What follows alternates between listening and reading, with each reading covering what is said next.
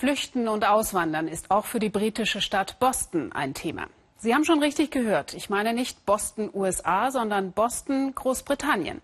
Von hier stammen einige der sogenannten Pilgerväter, die im Jahr 1620 nach Amerika auswanderten, um dort ein besseres Leben zu beginnen.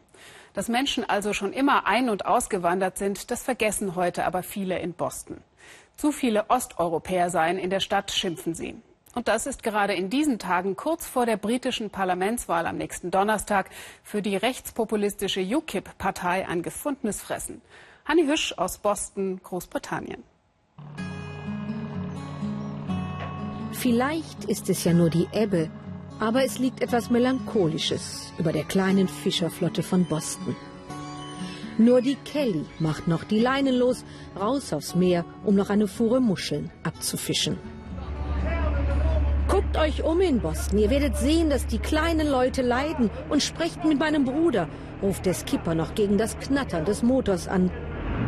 Dann nimmt die Kelly an Fahrt auf.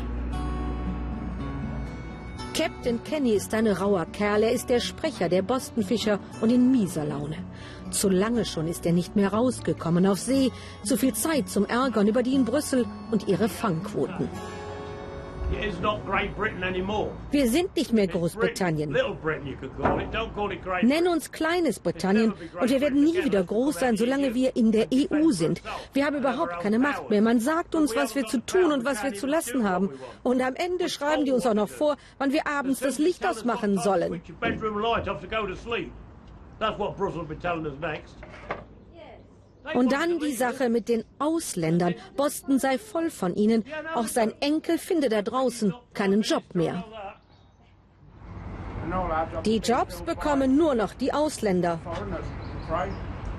Und wie fühlt sich das an? Krank, total krank.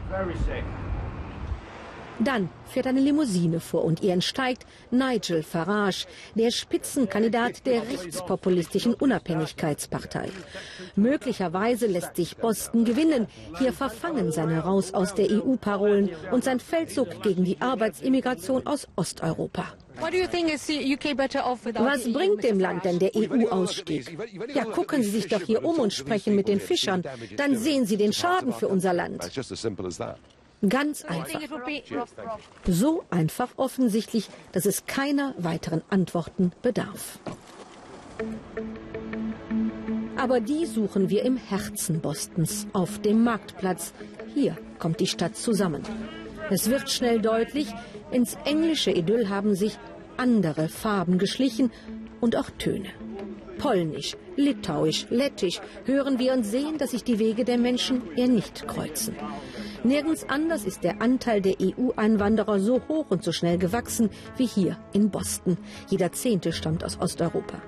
Und es hat sich eine dumpfe Wut gegen die Zuwanderer angestaut, eine unheilvolle Mischung aus Verlustangst und Vorurteil. Die Osteuropäer sind ein Riesenproblem. Es gibt jetzt mehr Verbrechen in der Gegend und sie überrennen unser Gesundheitssystem. Von hier oben weitet sich der Blick. Boston, die Stadt am Meer, hat eine stolze Vergangenheit. Die Stadt nährt das Land, soweit das Auge reicht, Landwirtschaft. Seine Narzissen schickt Robin Book nach Holland, nach Deutschland und sogar bis nach Amerika. Über 250 Arbeiter hat er zur Ernte im Einsatz gehabt. Meist waren es Balten, aber auch Polen. Jetzt geht die Saison zu Ende. Knochenarbeit. Bücken, Zupfen, im Akkord sechs Pence pro Bund. Dank der Arbeiter aus Osteuropa konnte Farmer Book sogar expandieren. Vor der Osterweiterung war es unendlich schwierig, Arbeiter zu finden. Und ehrlich, die Einheimischen waren auch nicht so gut. Wahlkämpfen ist ein mühsames Geschäft, vor allem wenn du ein Labour-Mann im konservativen Boston bist. Paul Gleason putzt Klinken, traktiert Briefschlitze, aber hier, wo die Ausländer wohnen, öffnen sich die Türen nicht.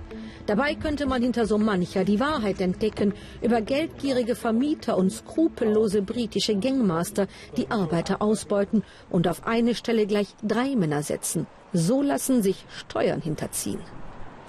Der Markt ist kaputt in Boston, weil es zu viele gibt, die die neuen Arbeiter ausbeuten. Ist es Gier? Es gibt zu viele Anreize, viele Menschen hierher zu locken, weil du mit ihnen Profit machen kannst.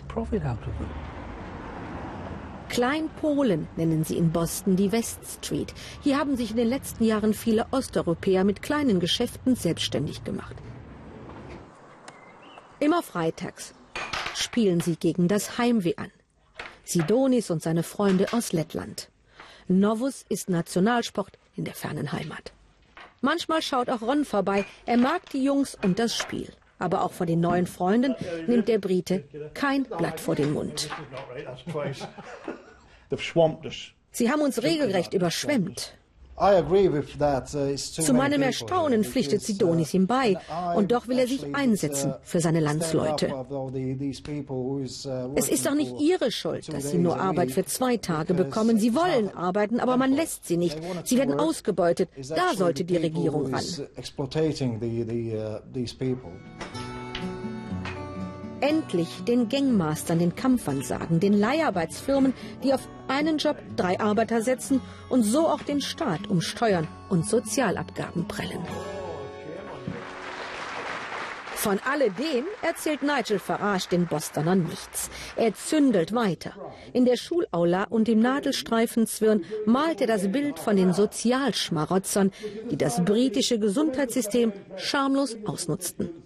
How can it be right wie kann es richtig sein, dass wir es uns nicht leisten können, einer 80-jährigen Medikamente gegen Brustkrebs zu geben, aber bereit sind Fremden, die nie in unser System eingezahlt haben, ihre HIV-Erkrankung zu behandeln?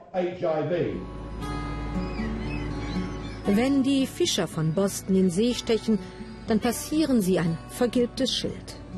Boston, der Hafen nach Europa. Für die meisten von ihnen ist es ein Fluch, für andere bleibt es Hoffnung. Übrigens liegt die Arbeitslosigkeit in Boston laut Behörden nur bei 2 Prozent. Worüber meckern die Briten dann eigentlich?